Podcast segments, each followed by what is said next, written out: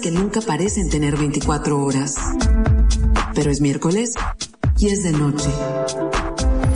Y entre todo ese ruido, qué gusto poder encontrarnos para juntos abrir este portafolio. Arrancamos.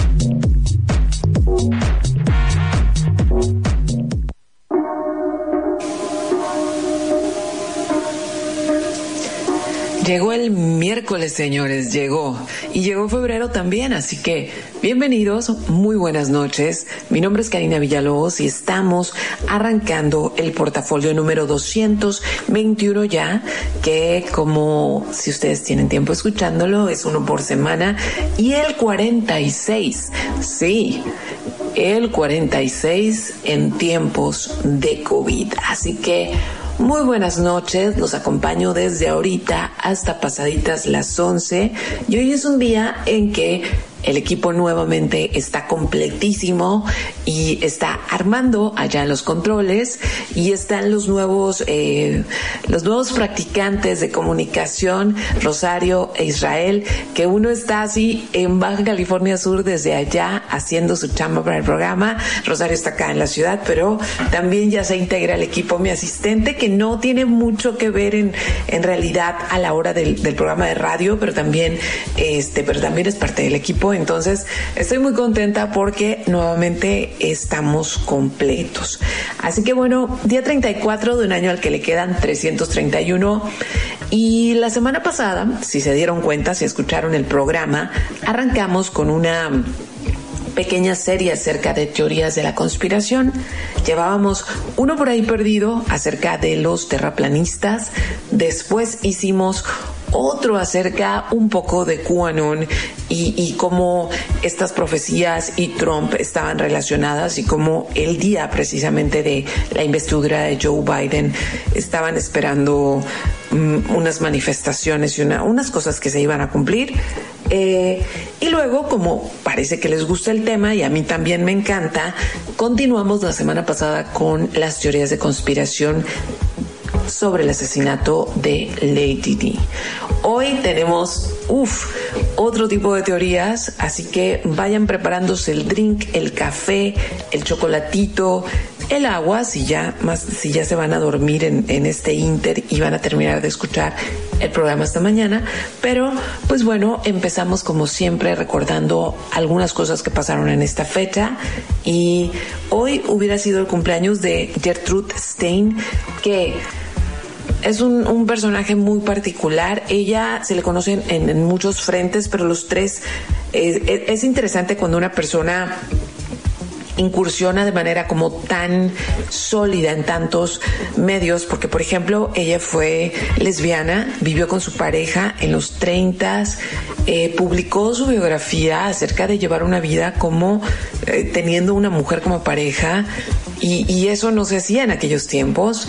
Eh, fue además una de las coleccionistas de arte contemporáneo más importantes y además era escritora. Entonces, pues hay quien la conoce por su activismo, hay quien la conoce como coleccionista, hay quien la conoce por la literatura y hay quien la conoce y la admira por todo junto, ¿no? Y ella, si tienen ganas como de ver al personaje en la película Midnight in Paris, que la he yo creo que se las he referenciado tantas veces porque salen muchos personajes muy interesantes también. Ella es una de los personajes y está hecho, está actuada por Kathy Bates. Entonces, hoy hubiera sido su cumpleaños. También de Norman Rockwell, fotógrafo y pintor. Y de Isla Fisher, que es actriz, esta, esta actriz, este, australiana pelirroja. Y pues bueno, también hoy hubiera sido el cumpleaños de Elizabeth Blackwell, que ya por ahí alguna vez que nos tocó el programa en 3 de febrero se las mencioné y es que eh, la importancia de esta mujer es que ella nació en 1821, o sea, hace un chorro, y fue la primer mujer médica, o sea, con certificado, ir a la universidad de recibir el certificado, la primer mujer médica del mundo. Y, y tan, tan peculiar fue tan difícil fue que lo lograra que para cuando acaba la guerra civil en Estados Unidos, esto en Estados Unidos, en 1968, ella funda la Universidad de Médicas, o sea, de medicina para mujeres. Y este, pues es bonito recordar como estos personajes que rompieron el, el esquema de que solo los hombres podían tener este tipo de profesiones. Incluso hasta hace algunos años yo también lo hacía. A las mujeres se nos, eh, se nos, o sea, el título universitario se nos nombraba médico, ingeniero, la ingeniero, la arquitecto, o sea, como, como si únicamente el masculino tuviera valor y ahora afortunadamente ya lo usamos en las, en los dos, en las dos formas. También un día como hoy, y ya saben que no me gusta mucho mencionar muertes, pero hoy van algunas, este fue cuando murió Richie Valens en aquel accidente con Buddy Holly y, y pues era muy joven y es como todo un icono de para los para bueno para Latinoamérica lo es pero para todos los latinos en Estados Unidos es uno de los primeros íconos y pues fue el que heredó la Bamba y que después fue una de las películas mucho, mucho, este, muy importantes. No sé si en los 80s o 90s, 80s, finales de los 80s tal vez. Y también, un día como hoy, en 1966, llegó a la Luna la Luna 9, una sonda rusa. Obviamente la sonda no llevaba personas, no llevaba humanos. Eh, llegó, se, logró bajar a la luna, logró mandar imágenes y pues eso claro que puso un cohete acá en, para Estados Unidos para apurarse a llegar allá. Y también un día como, como hoy, pero del 2003, Phil Spector, un, un productor musical que hizo genio de la música, que, que, fue productor de los Beatles, de los Beach Boys, de, Lou Reed, o sea, de cantidad de gente extraordinaria y también él con una capacidad extraordinaria para producir. Pues bueno, Phil Spector asesinó a una modelo que había conocido esa noche en un bar y no empiecen con que para que se va con Phil Spector, o sea, ninguna mujer que salga de fiesta tiene que terminar con una bala en la boca, ¿no? Entonces se fue de party y, en la mañana este tipo habla a la policía que hay una mujer con una bala en su casa, en su, en su casa, era esta chica. Y, me, me, clavé un poco ahora, estuve leyendo esas crónicas y vale la pena un programa, porque lo más interesante es que cuando se estalla el escándalo, nadie se sorprendió de que Phil Spector hubiera matado a una mujer, más bien como que la gente asumía se había tardado porque está loquísimo. Entonces, viera colación o, me, o, lo mencioné además porque Phil Spector murió hace algunos días eh, de COVID. Él fue condenado a, a, prisión por 13 años por este asesinato y todavía está en prisión hace unos días que falleció. Entonces, prepárense para el programa del día de hoy que lo que más, bueno, me emociona todo el programa, me emociona que estemos el equipo completo, pero además me emociona mucho el playlist porque las canciones fueron seleccionadas por el tema del que vamos a hablar ahora, entonces se logró una combinación de géneros y de artistas que creo que regularmente no hubiera puesto. Y quedó, la verdad me encantó. Entonces, antes de nada, redes sociales, se pueden comunicar conmigo, Karina Villalobos en Facebook, arroba 9 en Twitter, ahí va a estar ahorita Israel posteándoles los, la música y cosas que vamos, que vamos platicando en el programa, eh, arroba 9 en Instagram.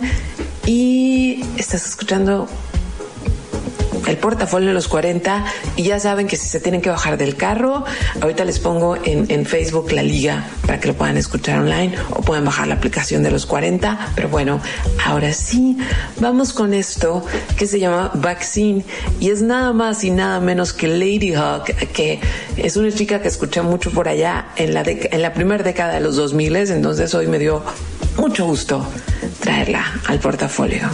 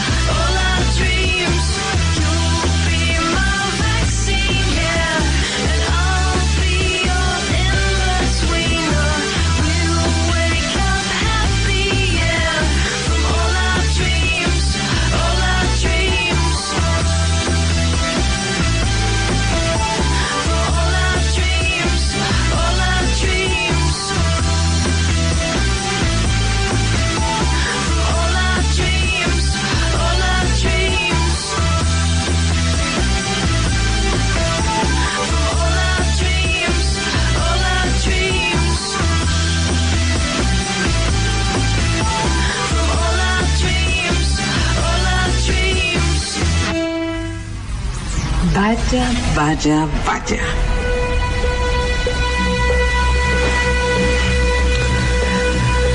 Ajá.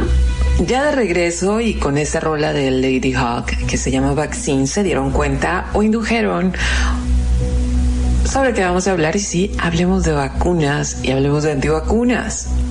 Miren, antes de nada, antes de adentrarnos en la información que eh, está, o sea, es información como muy, muy bien trazada, es información que, que busca informar.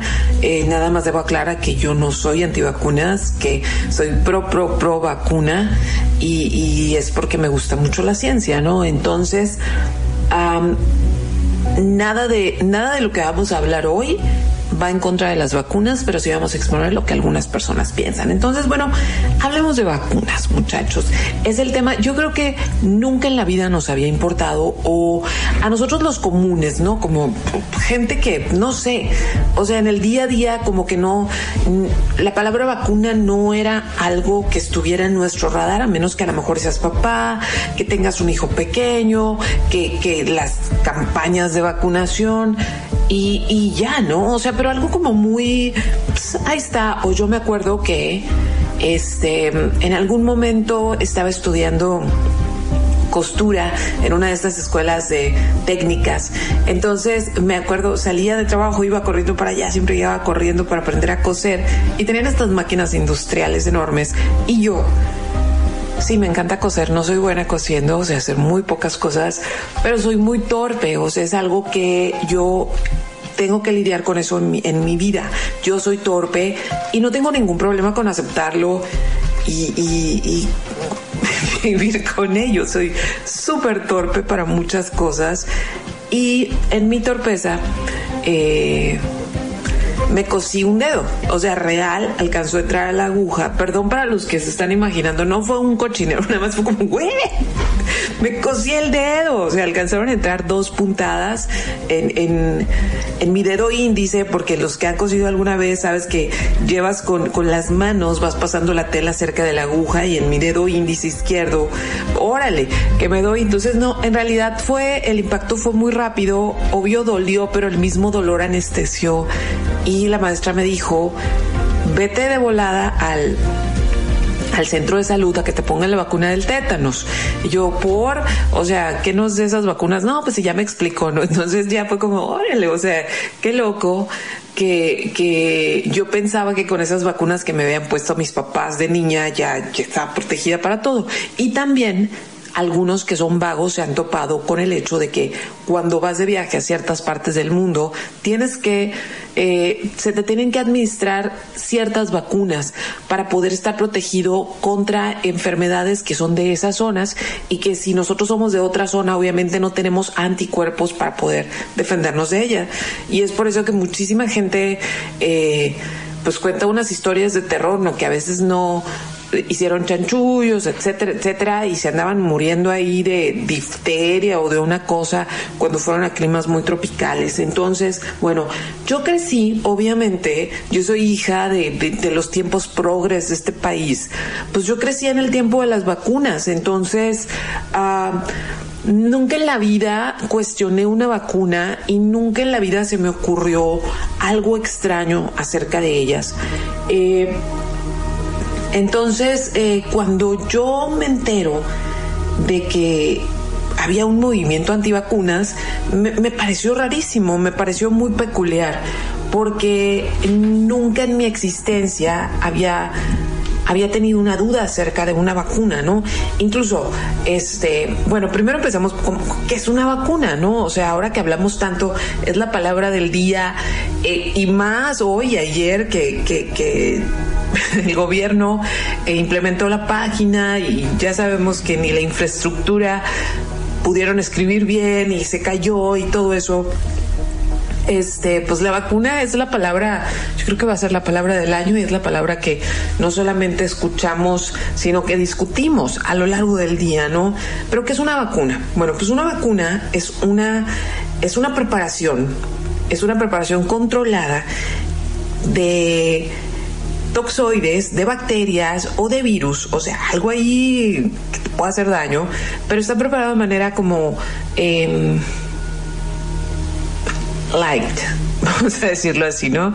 O sea, dosificada, vaya. Es, es una preparación eh, y ese virus puede ser, eh, o sea, puede ser un virus ya muerto o puede ser un virus producido por medio de ingeniería genética. Entonces se administra a las personas ya sea por medio de una inyección o por gotitas, dependiendo las diferentes modalidades que hay y dependiendo para la enfermedad que fueron diseñadas. Entonces, cuando entran al cuerpo, el sistema inmune, pues de volada se da cuenta que hay una gente que no que no es natural. Entonces se prenden las alarmas en el cuerpo y empieza eh, algo de enfermedad está aquí, órale, sí, órale, vamos a, a, atacarlo.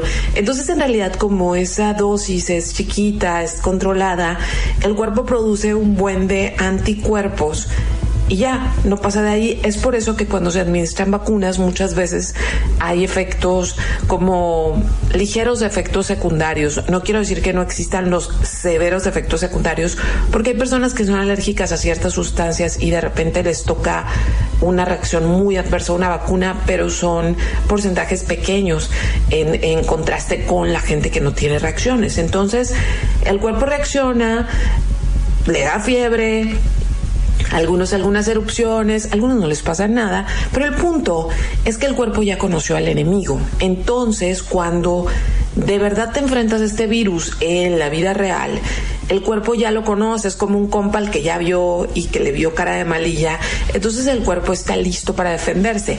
¿Va a evitar que te contagies de la enfermedad? No ¿sí? Probablemente la enfermedad la contrae, bueno, probablemente el virus pase por tu cuerpo, estoy hablando, no estoy hablando de COVID, estoy hablando de cómo funcionan las vacunas, el virus pase por tu cuerpo, a lo mejor sin síntomas o a lo mejor de, en una versión mucho más ligera, ¿sí? Porque el cuerpo ya está preparado, ya reconoce al enemigo. Esa es como la manera en que se inventaron o para lo cual se inventaron las vacunas. Entonces, a mí, yo, yo que, yo creo que todos tuvimos algún tipo de viruela varicela o estas cosas, estas enfermedades chickenpox, ¿no? Que nos dieron de niños. Y yo me acuerdo que, eh, pues era común eh, por ejemplo, si en tu escuela empezaba el proceso de que en un grupo hubo viruela, órale, pues empezaba, corría como reguero de pólvora o incluso en las familias, ¿no? Y era bastante común que si tus primos con los que jugabas más o menos eh, de manera constante se enfermara alguno, era muy común escuchar a los papás decir, órale, que se junten para que se enfermen todos de una vez, ¿sí? Para que, que fuera rápido el golpe. ¿Por qué? Porque los papás tenían la certeza de que, de que no iba a ser grave. Entonces, pues yo así pasé por paperas, por viruela o varicela, la verdad no recuerdo cuál de las dos fue. Eh, a mí no me tocó, creo que fueron las dos únicas que, que me tocaron. Pero cuando yo ya me hice más grande y que empecé a estudiar historia, no historia mi carrera, sino ya las, las materias de historia, a mí me parecía muy extraño y muy raro leer que, que, la viruela, o sea, la palabra viruela, que la viruela había matado a millones de personas en Europa en el siglo XIX, no era como, pero pues si a mí nomás me salieron unas ronchillas ahí, o sea, mi mente infantil no alcanzaba a dimensionar. Entonces, eso es lo que pasa con las inmunizaciones colectivas, que cuando ya toda la gente está preparada para combatir esa enfermedad, la enfermedad sigue existiendo, pero de una manera mucho más pequeña, o sea, como atenuada, ¿sí? Entonces, sí, nos enfermamos de eso, pero ya no se nos abre la piel.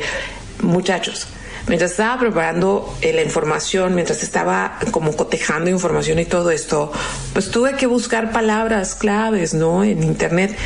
No saben las cosas horribles que me salieron de, viruela, o sea, no las vean, no, no hay necesidad unas cosas muy terribles. Yo me acuerdo que cuando te daba un brote muy grande de viruela, la principal preocupación de las mamás era la cara ¿sí? O sea, que no te rascaras, que rascaras, me encanta esa palabra norteña, que no te, que no te, que no te tocaras para que no te quedaran marcas. O sea, esa era la preocupación. La preocupación de las mamás no era que te ibas a morir. Eso era todo. Te compraban ahí tu baking soda, te daban unos bañitos y se acabó porque los cuerpos estaban preparados para eso. Entonces, hasta ahí vamos bien con cómo funcionan las vacunas, espero, ¿sí? Entonces, tomando en cuenta como estos datos históricos, nada más como referencia, en Europa, en el siglo XIX, al año se morían 400 mil personas de viruela. Nosotros ahora nos parece increíble y decimos, ¿puedes creer que la gente se moría de viruela? Ojalá dentro de no mucho tiempo podamos decir, puedes creer que la gente se moría de COVID, ¿sí? O, ahora decimos, pues creen que la gente se moría de gripa, ¿no? Es, es, es parte de la evolución que hemos tenido y también es parte de que eh, como, como hemos, como humanidad, hemos generado esta tecnología y esta ciencia, pues también somos un chorro porque ya no nos morimos por cualquier cosa, ¿no? Entonces, sigamos en este, estoy poniendo como los antecedentes históricos y técnicos para poder hablar después de, de, de cosas truculentas, ¿no? Entonces, ¿Quiénes son los antivacunas? ¿Sí? Tenemos a los vacunas y tenemos a los antivacunas. Y fíjense que en el siglo XIX, a finales del siglo XIX, cuando ya no era tan fácil morirse de viruela, cuando ya prácticamente se había inmunizado a grandes segmentos de la población, empezó a correr el rumor de que era control, que era un tipo de control y la gente empezó a manifestarse. Entonces los movimientos antivacunas, que suenan muy de la era de Internet, no son algo nuevo, muchachos, son algo que nació en el siglo XIX y obviamente no nació entre las personas que les tocó ver morir a miles de personas por viruela u otras cosas. Nació a los que ya la combatieron bien fácil, ¿no? Entonces, ¿por qué no siguen vacunando si ya nadie se muere de eso? Y recuerden que siempre podemos hacer explicaciones de todo y siempre pueden sonar lógicas, ¿no? Entonces, los grupos antivacunas son súper, súper distintos. Hay de todo, ¿no? Hay religiosos, hay científicos, hay tecnológicos, hay políticos, pero la media o la razón por la que son antivacunas es porque suponen una o dos cosas, a veces las dos, a veces una de las dos. Uno, que en realidad esa vacuna, más que ayudar al cuerpo, lo va a perjudicar, que lo va a enfermar. ¿Para qué? Para que luego te vengan a vender una medicina. Y luego otros suponen que es un método de control, ¿sí? Es un método de control poblacional, que algo nos ponen ahí para luego hacer con nosotros lo que quieran. Hay grupos que creen las dos cosas, hay grupos que creen una, hay grupos que creen dos, pero por ahí van. Entonces, dependiendo, o sea, los que son antivacunas tienen diferentes razones, pero estas son como las más, más comunes. Entonces, desde el siglo XIX en Estados Unidos y en Europa los movimientos antivacunas se hicieron movimientos políticos y no estoy hablando de partidos, sino movimientos que buscaron que las vacunas no fueran obligatorias. Y es por eso que en muchísimos países las campañas de vacunación no son obligatorias. Eh, hay como un grupo de vacunas, se recomienda a la gente que las tome, pero no te pueden meter a la cárcel si no estás vacunado. Déjenme decirles qué onda con México. Y fíjense que justamente hay un esquema de vacunación básica y desde el año pasado está en discusión en el, en el Senado que se vuelvan obligatorias eh, un grupo, un grupo de vacunas y luego otras que son para viajes que sean flexibles, pero todavía está en ese proceso. Me imagino que ante la emergencia sanitaria son cosas que todavía no se definen. Lo que sí es cierto es que la vacuna contra COVID, a la que vamos a hablar más adelante, esa no va a ser obligatoria, es así.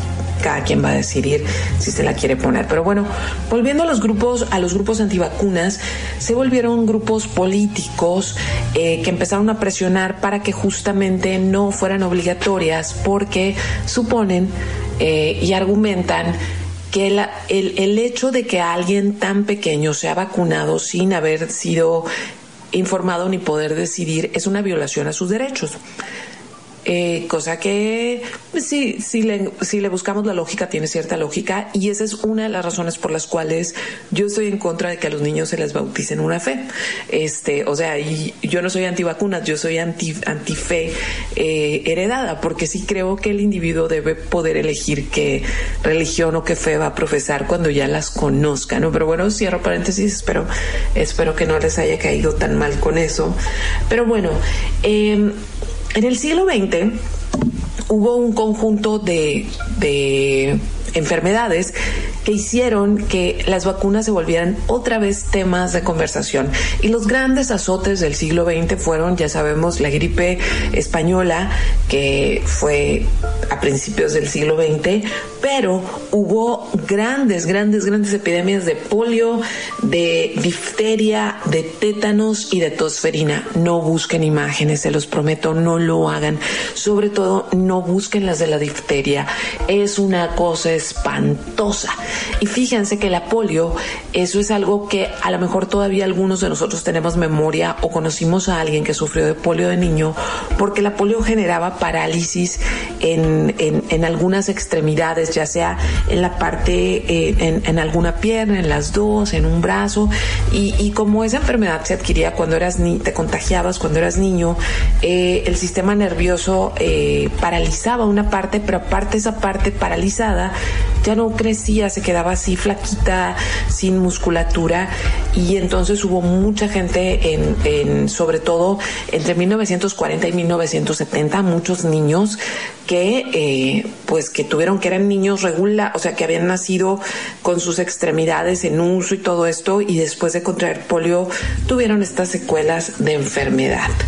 Entonces, voy a parar aquí para irnos con música porque ya, sé que ya me puse muy técnica, pero es que como no quiero abrir la puerta a cosas que luego se malinterpreten, quiero dejar muy muy claro toda esta información. Entonces, vamos a escuchar ahora esto que se llama eh, TV on the Radio y es de Will. Y sí, todas las rolas tienen que ver con vacunas, ¿eh? pero lo chistoso de la música es que casi, casi siempre alguien es la vacuna. O sea, tú eres la vacuna para mi desamor, tú eres la vacuna para mi tristeza y así, como si de verdad sirviéramos para esas cosas. Entonces les recuerdo mis redes sociales, Karina Villalobos en Facebook, si me quieres escribir, arroba 9 en Twitter, arroba 9 en Instagram. Y aquí vamos con esto, estás escuchando el portafolio en los 40.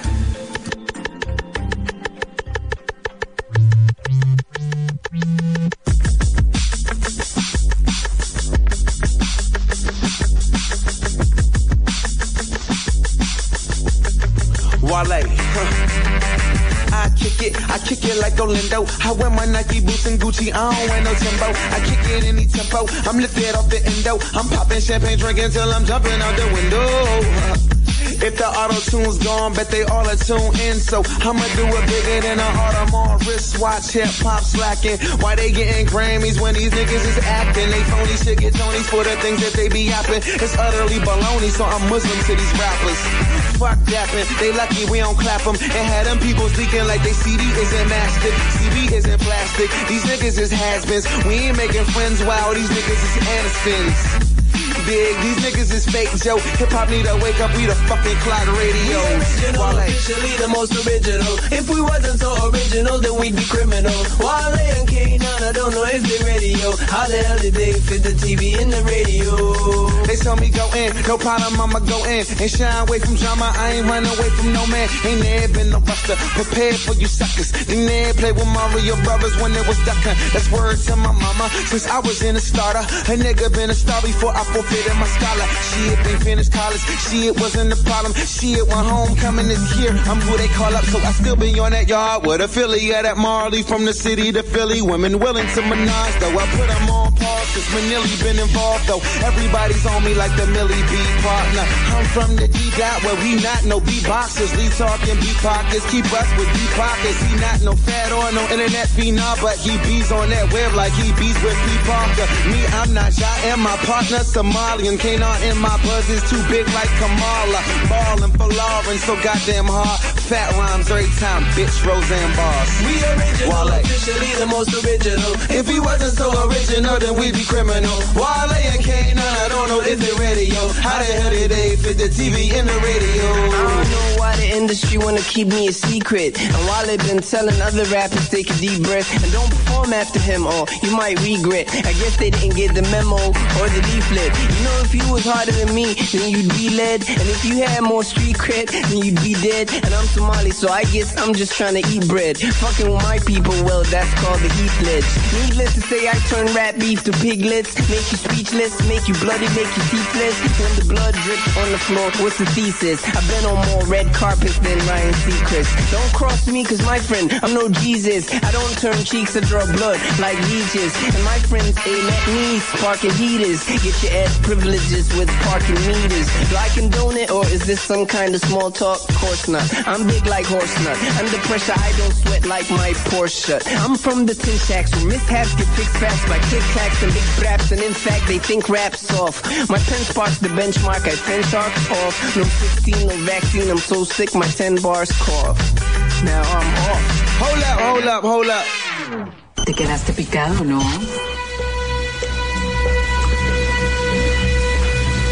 Y ahora sí, entrémosle al meollo del asunto. Tenía que dar toda esa información y seguiré dándola porque no voy a promover eh, como ese tipo de afirmaciones sin datos. Ok. O no quería estar sin datos también, o sea, quería, quería explicarlo con todos los, ahora sí que los pelos de la burra en la mano. Ahora, bueno, si vienen llegando, estás escuchando el portafolio, el programa de los miércoles en los 40, y estamos hablando de teorías de la conspiración, y hoy en particular estamos hablando de teorías de la conspiración de las vacunas, y ya les platiqué un poquito de cómo nacen esta idea de que no es nueva, que no tiene únicamente que ver con el COVID, sino que ya ha habido, ha habido otros movimientos antivacunas. Entonces, ¿cómo ahora se ha incrementado pues porque ya tenemos casi un año sumidos en este en este mm, semi-encierro interminable, lo que sea. hay una enfermedad nueva que de depresión, ¿eh? ocasionada por COVID, y seguramente todos la tenemos. Pero bueno, volvamos a esto, volvamos a lo de las vacunas. El meollo del asunto es siempre se ha tenido desconfianza, sí, de la ciencia.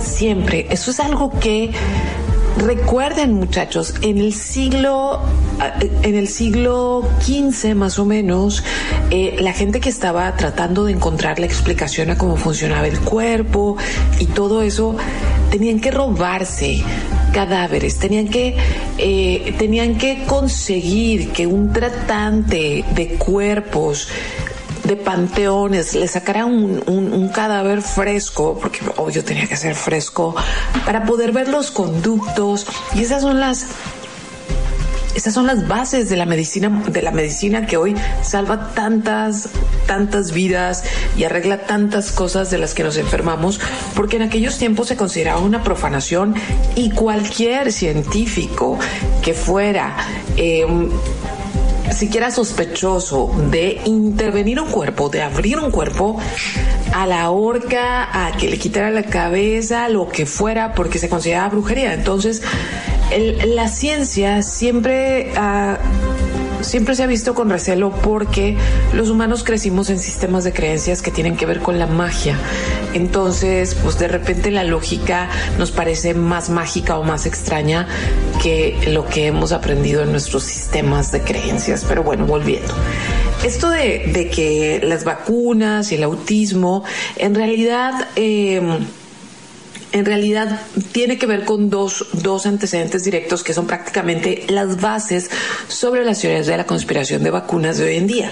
Y una tiene que ver que en los 70 eh, hubo gran revuelo porque un informe médico afirmaba que 36 niños, eh, únicamente 36 niños, habían tenido consecuencias. Eh, como neurológicas que tenían que ver con dolores de cabeza, algunos temblores y eran consecuencias neurológicas pasajeras, o sea, no se quedaron con los niños después de haber recibido una vacuna, la vacuna que combina eh, sarampión, paperas y rubiola. Entonces, uff, se hizo un escándalo. En Reino Unido sí bajaron la cantidad de, de vacunas que se que, que, se empezaron a recibir o que los niños empezaron a tomar, pero en Estados Unidos no, y bueno, después se acabó el asunto, ¿no? Porque era muy poco probable que eso pasara.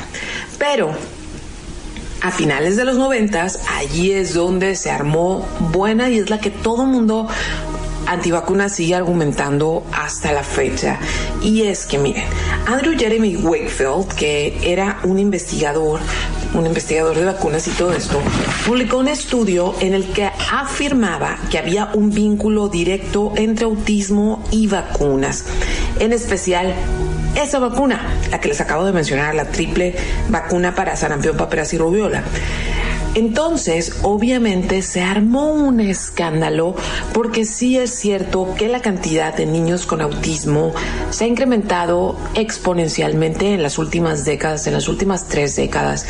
La razón son varias y hasta donde yo no soy médico es nada más a partir de lo que yo he leído y tiene que ver con tres factores.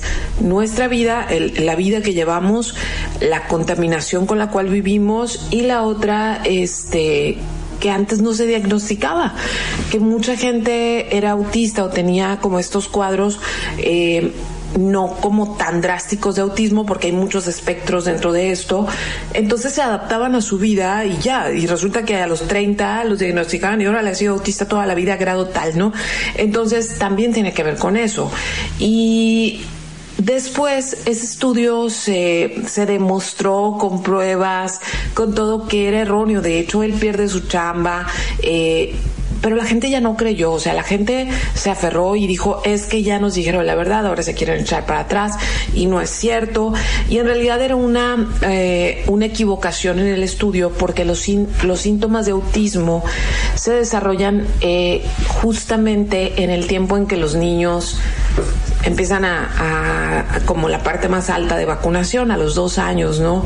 Entonces hay una explica, hay, hay muchos sitios que explican esta, esta confusión y cómo no es cierto, pero mucha gente sigue alegando que no, que así era y que el autismo es a causa de eso. Lo grave, lo grave, lo grave del asunto es que a pesar de que este, eh, esta teoría y este estudio se demostró que no era verdad, mucha gente empezó de verdad a decidir que sus hijos no iban a ser vacunados. ¿Y saben dónde pasó más esto? En países del primer mundo, en países que prácticamente tenían erradicadas muchas enfermedades porque obviamente tienen un sistema de salud más generoso o más dinero eh, en las familias para poder tener vacunas. Y justamente en países del primer mundo empezó a haber brotes de sarampión que no había habido en años e incluso de polio, ¿sí? Los investigadores, así como del comportamiento humano, han querido encontrar en qué se basa que alguien crea o alguien no crea en teorías de la conspiración. Eso me parece increíble. O sea, es como, yo también quisiera saber, porque en, un principio, o a veces cuando no somos como adeptos a las teorías de la conspiración, escuchamos sobre eso, tendemos a pensar malamente que seguramente los creen quienes no tienen estudios, que seguramente los creen quienes viven en países pobres y no es cierto. Hay gente de todo tipo que cree en las teorías de la conspiración, desde gente súper, súper instruida con maestrías y doctorados hasta gente que no. Entonces, eso no tiene que ver como no hay un perfil lógico acerca de quién puede o no creer en teorías de la conspiración. Entonces, si ya era una preocupación antes de que empiece, de que empezó el año COVID, pues más ahora, ¿no? Porque ahora hay teorías de la conspiración acerca del COVID para tirar para arriba y se confundieron con muchas otras, ya le pegué a la mesa. Entonces, los investigadores de, de comportamiento humano dicen que una de las razones que han llegado a desatar que la gente sea más proclive a creer en teorías de la conspiración es nuestro exceso de información, es nuestro exceso de información en todos los medios y que las redes sociales han contribuido muchísimo a dispersar cosas que no se pueden comprobar, pero que se han repetido tantas veces que todos sabemos, o al menos muchos sabemos y creemos firmemente en eso de que una mentira que se ha repetido un chorro de veces termina siendo verdad. En la actualidad hay dos grupos muy muy grandes en Estados Unidos de vacunas. Son grupos internacionales, pero su base está en Estados Unidos y uno se llama Children's Health Defense y el otro se llama Stop Mandatory Vaccination, ¿sí? De acuerdo a sus portavoces, eh, el autismo y otras enfermedades eh, pues neurológicas están causadas por el exceso de metales y de mercurio en las vacunas. Se han conducido estudios de manera independiente para checar la toxicidad en las vacunas y no se ha encontrado tal toxicidad y incluso las organizaciones internacionales que protegen la vacunación segura se han encargado de eh, llegar a acuerdos con las farmacéuticas para que sea la menor cantidad de metal en ellas pero la gente que ya cree en esto, no hay manera de cambiar de parecer, pero nada. Y más al rato les voy a contar una historia que a mí me eriza los pelos acerca de gente que no ha recibido vacunas, pero bueno, eso es más adelante, ¿sí? Em, ahorita, no, todavía ni siquiera llego a COVID, qué bárbaro, pero eh, el hecho es que la gente que sigue creyendo y que dice que las vacunas son parte de una conspiración mundial. Sobre todo están muy preocupados porque se nos altere como humanos, que estas vacunas nos van a hacer una especie diferente, que vamos a dejar de ser Homo sapiens para ser una especie de transhumano que obviamente va a tener otras necesidades y que las empresas nos van a dar, van a tener ya listos los productos para esas nuevas necesidades. Ahora, ¿Cuáles son las teorías anti-COVID o las teorías antivacunas COVID más eh, populares en este momento? Eh, uf, seguro todos se las saben, pero las tengo que enlistar. Son cuatro y aquí va. La primera es que por medio de las vacunas se va a alterar el ADN. La segunda, que Bill Gates nos va a implantar microchips por medio de la vacuna para controlar nuestras vidas. Eh, teoría 3. Eh, que las vacunas no debemos permitir que lleguen a nuestro cuerpo porque tienen tejido de fetos abortados. Y la cuarta es que en realidad esta vacuna es un placebo y que, ¿esto cómo lo explico?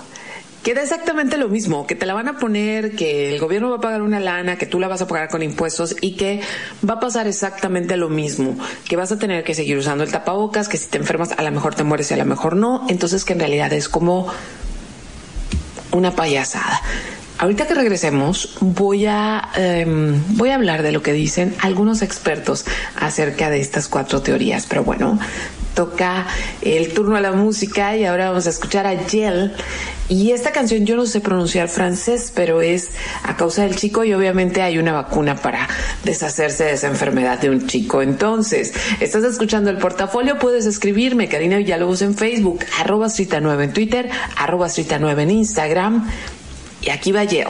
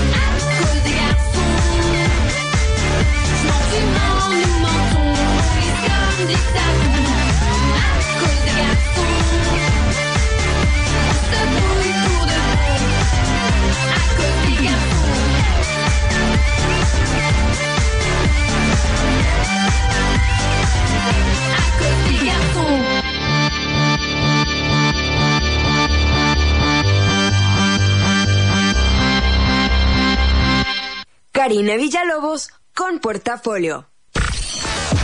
Estás escuchando la cadena de radio juvenil más grande del mundo. Los 4090.7 XHMOE 100.000 watts. Mexicali. Los 40. Todos los éxitos. Karina Villalobos en Portafolio. Hay que ver para creer. Y ya de regreso, estamos ya entrando como a la parte final del programa. Y ahora sí, las cuatro teorías que hemos escuchado, a lo mejor en- hasta las hemos visto en meme, a lo mejor las hemos discutido, a lo mejor alguien las ha dicho, a lo mejor las creemos, ¿sí? No dudo que por ahí alguien las crea. Y es que la primer desconfianza que ha habido enorme es que en otros tiempos las vacunas se llevaron años, incluso décadas para la fabricación y mucha gente dice, qué casualidad que eh, esta la hicieron en unos meses. Y hace poco estaba escuchando a un grupo de científicos y me pareció muy interesante ver esa entrevista, la vi en YouTube, un panel de expertos porque eran, eran científicos que no se conocían entre ellos y que trabajaban en diferentes instituciones. Entonces decían y, todo, y los tres repetían que para que los controles para generar una vacuna son tan tan altos que se necesita una cantidad muy enorme de enfermos para poder experimentar, ¿sí? Para poder tener toda la información necesaria. Entonces que hay muchas enfermedades que sí podrían ser evitadas con una vacuna, pero que por desgracia no generan, por desgracia y por fortuna, o sea, por desgracia para la ciencia y no poder hacer la vacuna, es que no generan, no hay tantos enfermos de eso como para poder hacerlo. Y miren ahora, por desgracia, hay muchísimos enfermos de COVID y eso ha permitido que se pueda eh, hacer la vacuna. Entonces, la primera teoría de la conspiración dice que mm, esta tecnología, que ojo, no todas las vacunas tienen la misma tecnología. Hemos estado escuchando muchísimos, eh, eh, como muchísimas empresas, muchísimos nombres de vacuna, que si la rusa, que si esto, que si aquello, sí, son muy diferentes, pero no todas tienen ARN mensajero, que es de la que desconfían los que creen en esta teoría de la conspiración, que este ARN es algo que va a entrar a nuestro cuerpo y va a cambiar nuestro ADN y ya no vamos a ser humanos, sí, ya vamos a hacer otra cosa. Entonces, ¿Qué es esto de el ARN mensajero o lo que hace esta nueva tecnología? Resulta que entra al cuerpo, ¿sí? Ya dentro del cuerpo no trae enfermedad, o sea, no es un pedazo de COVID ahí. Ya dentro del cuerpo hace, empieza a generar la proteína de la enfermedad para que la reconozca todo el cuerpo y entonces pueda defenderse de ella.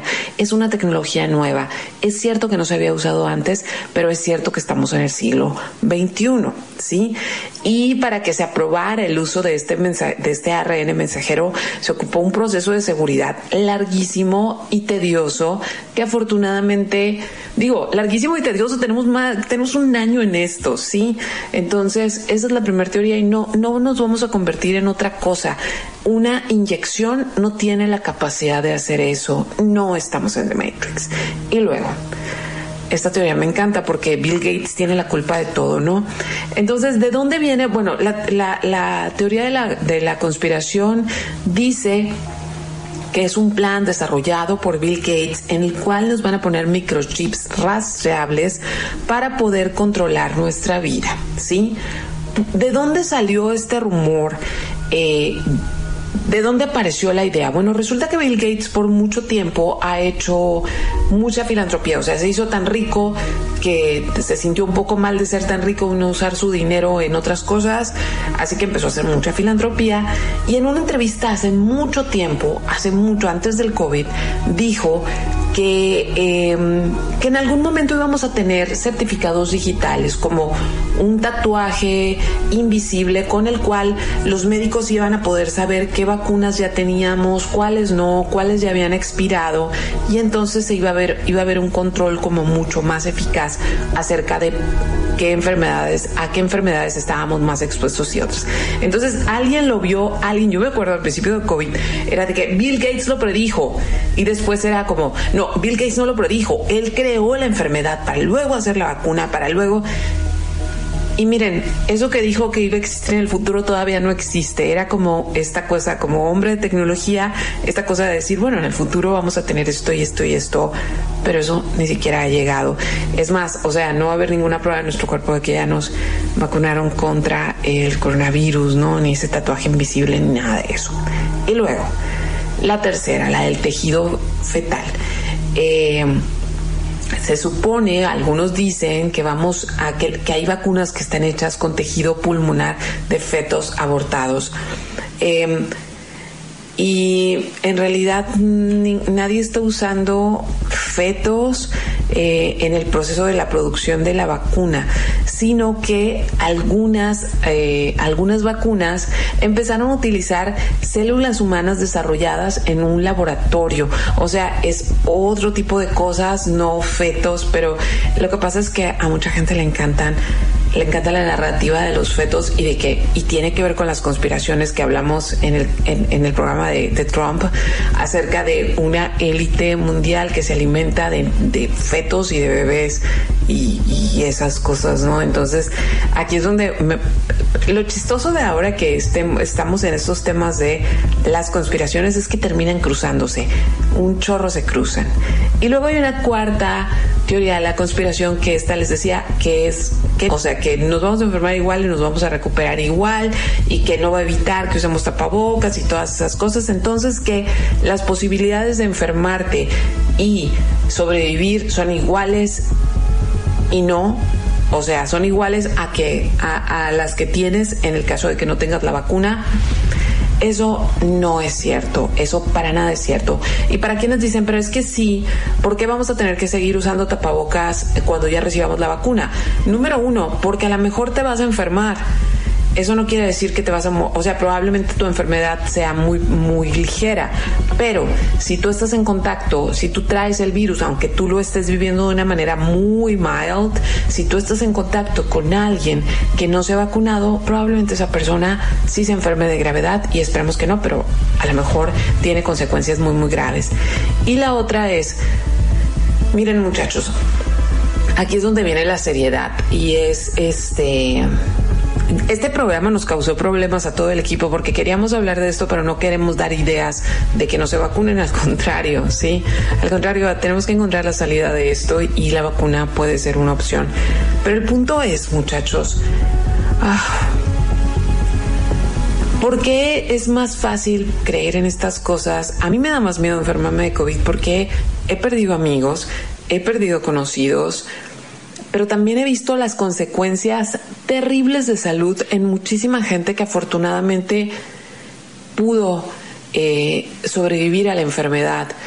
Y si está en mis manos no enfermarme o enfermarme de una manera como mucho más atenuada, sin todas estas consecuencias, pues qué mejor por algo existe la ciencia.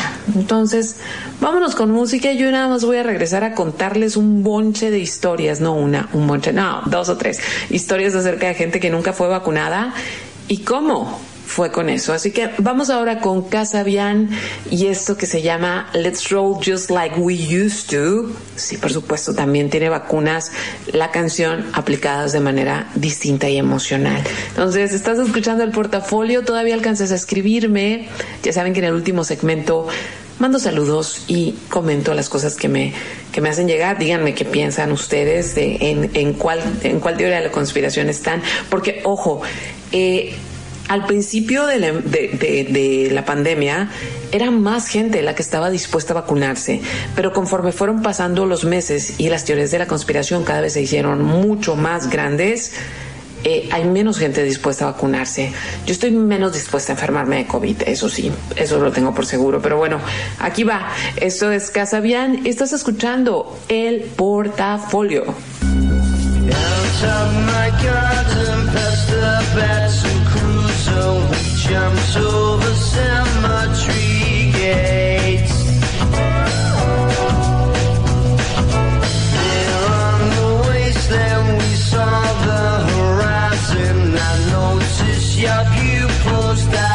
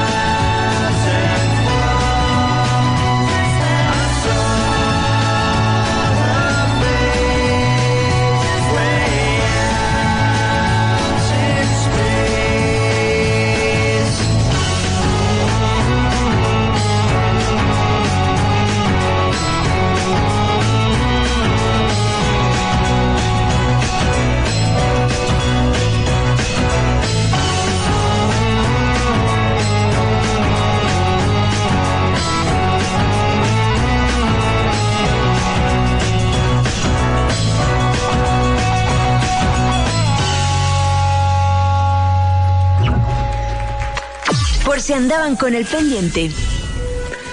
Estuve leyendo algunos casos, por ejemplo, el de una mamá este, ya ven que hay muchas mamás blogueras y todo esto, y una mamá que, pues que ella quería lo mejor para su hijo y que etcétera, etcétera. Entonces, que sus hijos mayores ya habían sido vacunados, pero cuando tuvo dos hijos mayores, cuando tuvo a su último bebé, su esposo y ella decidieron que pues las vacunas, no, que su hijo iba, iba a vivir con métodos naturales, etcétera, etcétera.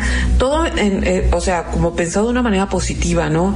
El problema vino en que sus hijos se enfermaron de varicela, ¿sí? Entonces, pues bueno, pues que se enfermó. Obviamente el más chico que no tenía las vacunas se iba a enfermar, pero como creían firmemente en que las vacunas en realidad no alteraban el proceso natural de las enfermedades y que eran una mentira del sistema de salud, pues el niño más pequeño se enfermó y le pasó, eh, tuvo una enfermedad muy similar a la de sus hermanos. Sus hermanos estaban vacunados y no pasaron de eh, pues ronchitas, las molestias y luego se acabó.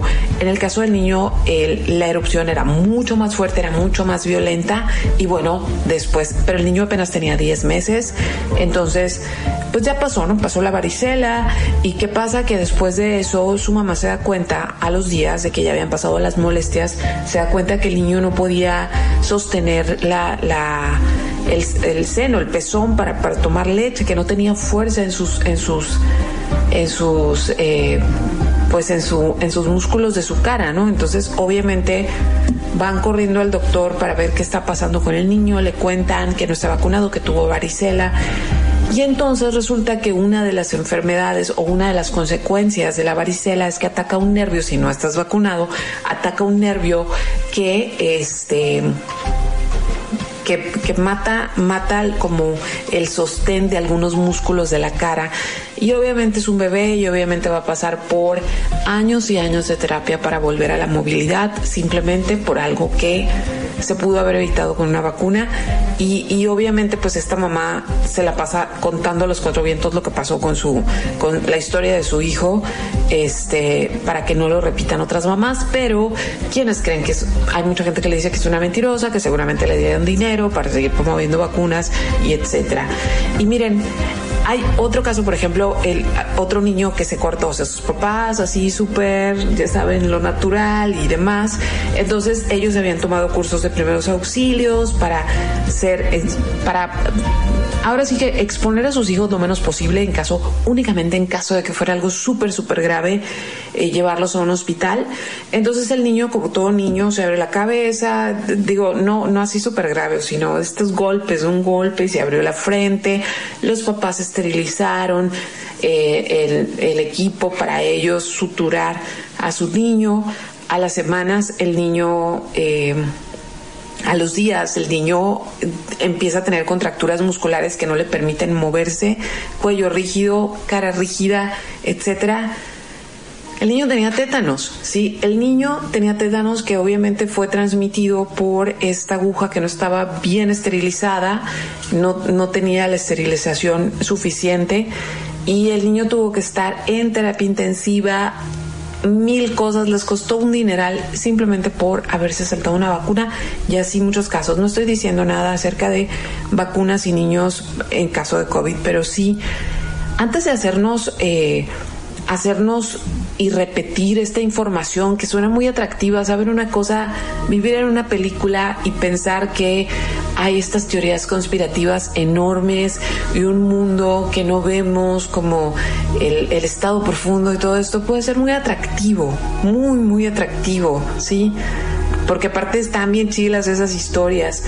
Pero antes de de verdad poner nuestro, eh, nuestra salud y la de los que queremos en riesgo por estas teorías, consultemos expertos, vayamos a expertos. Si tienes un amigo biólogo, si tienes un amigo médico que te explique, pero, pero explícalo con el corazón y los oídos abiertos y, no nada más con eh, pensando que mm, tiene lavado el coco.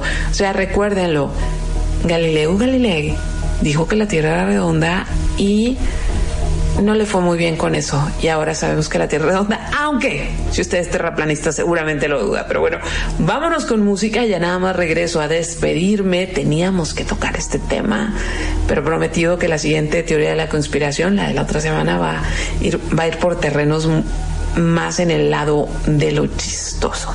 Entonces vamos a escuchar esto que es Kirby de Isop Rock, que no sé cómo se pronuncia, Isop Rock, sí, algo así, pero bueno, esta rola está buenísima también.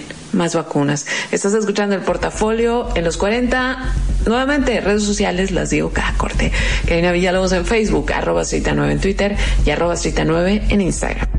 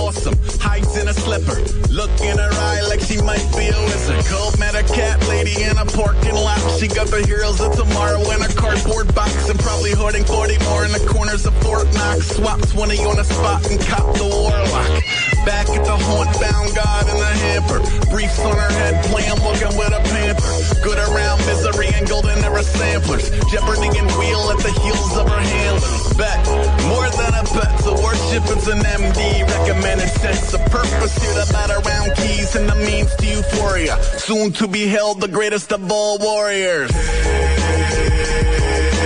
Kirby, what you doing, Kirby? What you doing?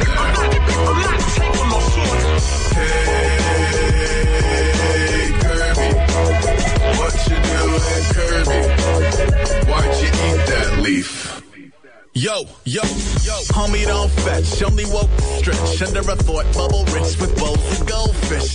Get us in a company of stranger danger, otherwise chase drawstrings, tails and lasers in a steel cage match with a maze of cables. Brazen, game face based on a Zazel. Oversized ears up, puke in the meow mix, shred a pair of earbuds, remedy is cowlick. Thanks, curbs looking like a millie. Keep an old sharp, keep a cold chantilly. Spun plum busy in a frisky moment. Never lands on her feet, though I think she's broken. Mouths are in training, nap on the toaster. Decorator cubicle with dogs playing poker. 15 years taking prescriptions, now it shrink like, I don't know, maybe get a kitten. Hey,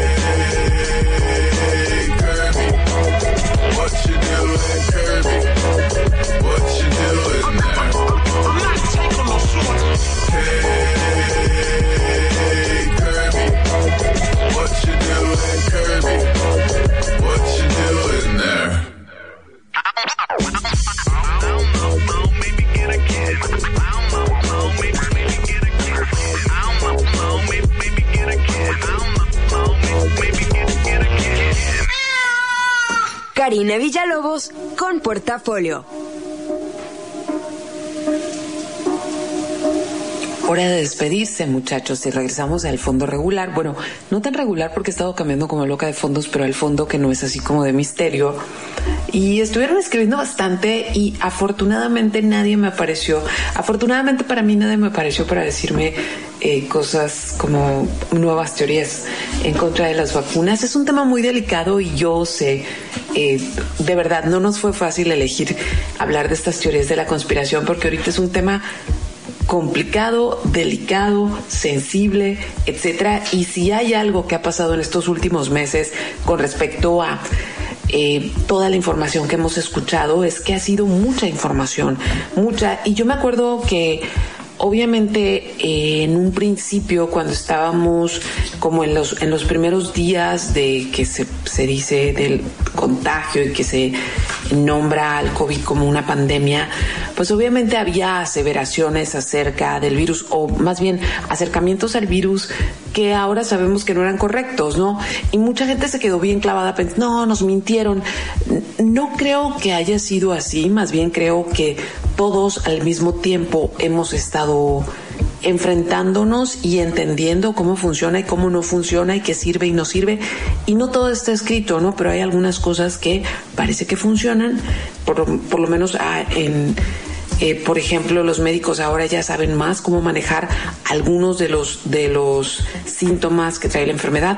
Entonces, eh, hemos estado viendo en tiempo real el desarrollo de una enfermedad y eso no nos había tocado nunca, o sea, nos había tocado como casos aislados, de repente hay quien tiene una enfermedad rara y tiene que enfrentarse a ella, una enfermedad para la que no hay diagnóstico, pero esto de manera global no, no nos había tocado. Entonces, eh, como les decía en el último, en el penúltimo corte, antes de, está bien escuchar opiniones, está bien leer, pero antes de creernos toda una historia, hay que buscar fuentes confiables, hay que ir a la ciencia y, por algo existe la ciencia. Recuerden que son las maneras de explicar las cosas que pasan, pero con comprobaciones, no nada más con ideas locas. O sea, para que la ciencia diga esto pasa por esto y por esto es porque ya lo comprobó, porque lo llevó a cabo en un laboratorio, porque lo analizó. Entonces, este, pues solamente desear mucha suerte en los próximos meses, lo que sea que nos toque lo que sea que nos toque ahora sí, ya no me animo ni siquiera a, hacer como teorías de nada. Entonces, pues muchísimas gracias a todos que estuvieron ahí asomándose, dejando recados, mandando mensajes. El caso de una persona, no voy a decir su nombre, pero me contó que le dio varicela ya o sea, hace poco, y que no le hubiera deseado eso a nadie, que es lo peor que le ha pasado, porque obviamente le dio arriba de los 30 y que a las semanas ya se alivió, y a las semanas o meses le dio COVID, y que ni siquiera, o sea, que el COVID le pareció cosa pequeña a comparación de cómo sufrió con la varicela. No sabe por qué le dio tan grande, pero ahora espero que tenga muchos anticuerpos para muchas cosas para defenderse. Entonces, muchas gracias a todos los que estuvieron aquí echando el chal. Adriana, Dinora, Leonardo, Alfredo, Rocío, Caleb, Luisa, eh, con Charlotte, por supuesto, Lupita, Marta, Ruiz, Isis, Liria, Joana, Julces, Rocío, Iván, Ana, Ana Karen, eh, Greta, Evaristo y les mando un saludo a todas las personas que van a escuchar el portafolio en versión podcast mañana. Y antes de despedirme quiero darles las gracias al equipo nuevo y muchas gracias también a las personas que estuvieron diciendo como, eh, que vaya súper bien este nuevo equipo. De verdad, estoy muy contenta. Es una semana en la que se integraron Israel, eh, Rosario y Victoria al, al equipo de trabajo. Y, y, hasta ahorita digo, estoy contenta porque parece que nos estamos entendiendo perfecto. Y créanme, establecer nuevas relaciones de trabajo a distancia también tiene su chiste y su complicación, entonces estoy muy bienvenidos muchachos, de verdad, estoy muy muy alegre. Y pues bueno, ustedes descansen, cuídense mucho, si quieren recomendar el programa ya saben que el podcast se puede encontrar a partir de más o menos las 10 de la mañana en todas las plataformas de streaming, que es eh, Apple Podcast, Evox, eh, Spotify, algunas que otras aplicaciones y también en mi página carinavillalobos.com y te repito mis redes sociales Karina Villalobos en Facebook, arroba 9 en Twitter, arroba 9 en Instagram. Y mil gracias también a Armando que desde la cabina eh, arma todo este relajo para que quede bien. Y me voy a despedir con algo que una banda que creo que jamás, jamás, jamás había puesto en este programa, pero hoy se acomoda perfecto para el tema, así que vamos a poner a Alt J y esta canción que se llama Breeze Blocks. Ahora sí, que descansen. Adiós. may contain the urge run away, but hold her down with soggy clothes and breeze blocks. In your fever, scream me again. Never kisses, or do you ever send a full stop? Do you know where the muffins go? They go along to take your hand. Way down how we build our breakfast and say, my love, my love, love, love.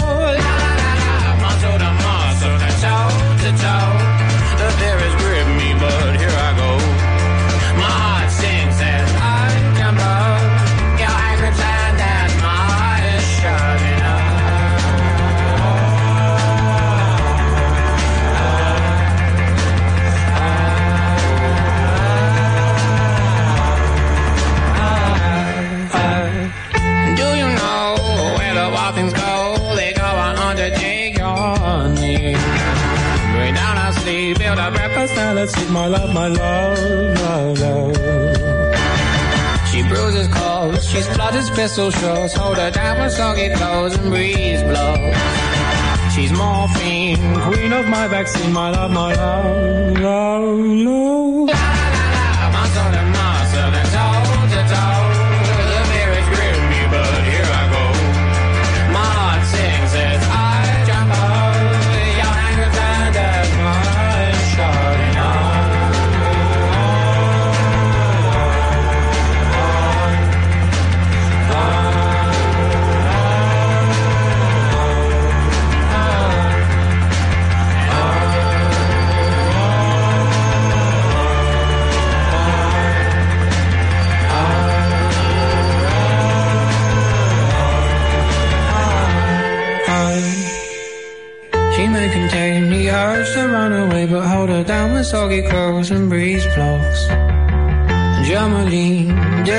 decís mala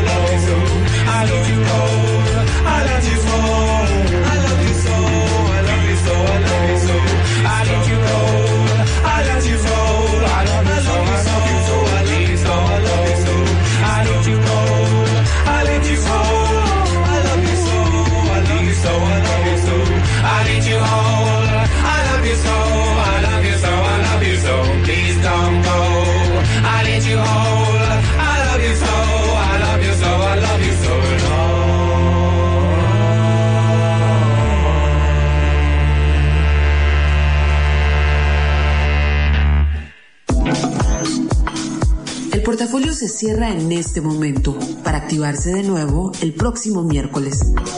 Descansa, respira y comparte.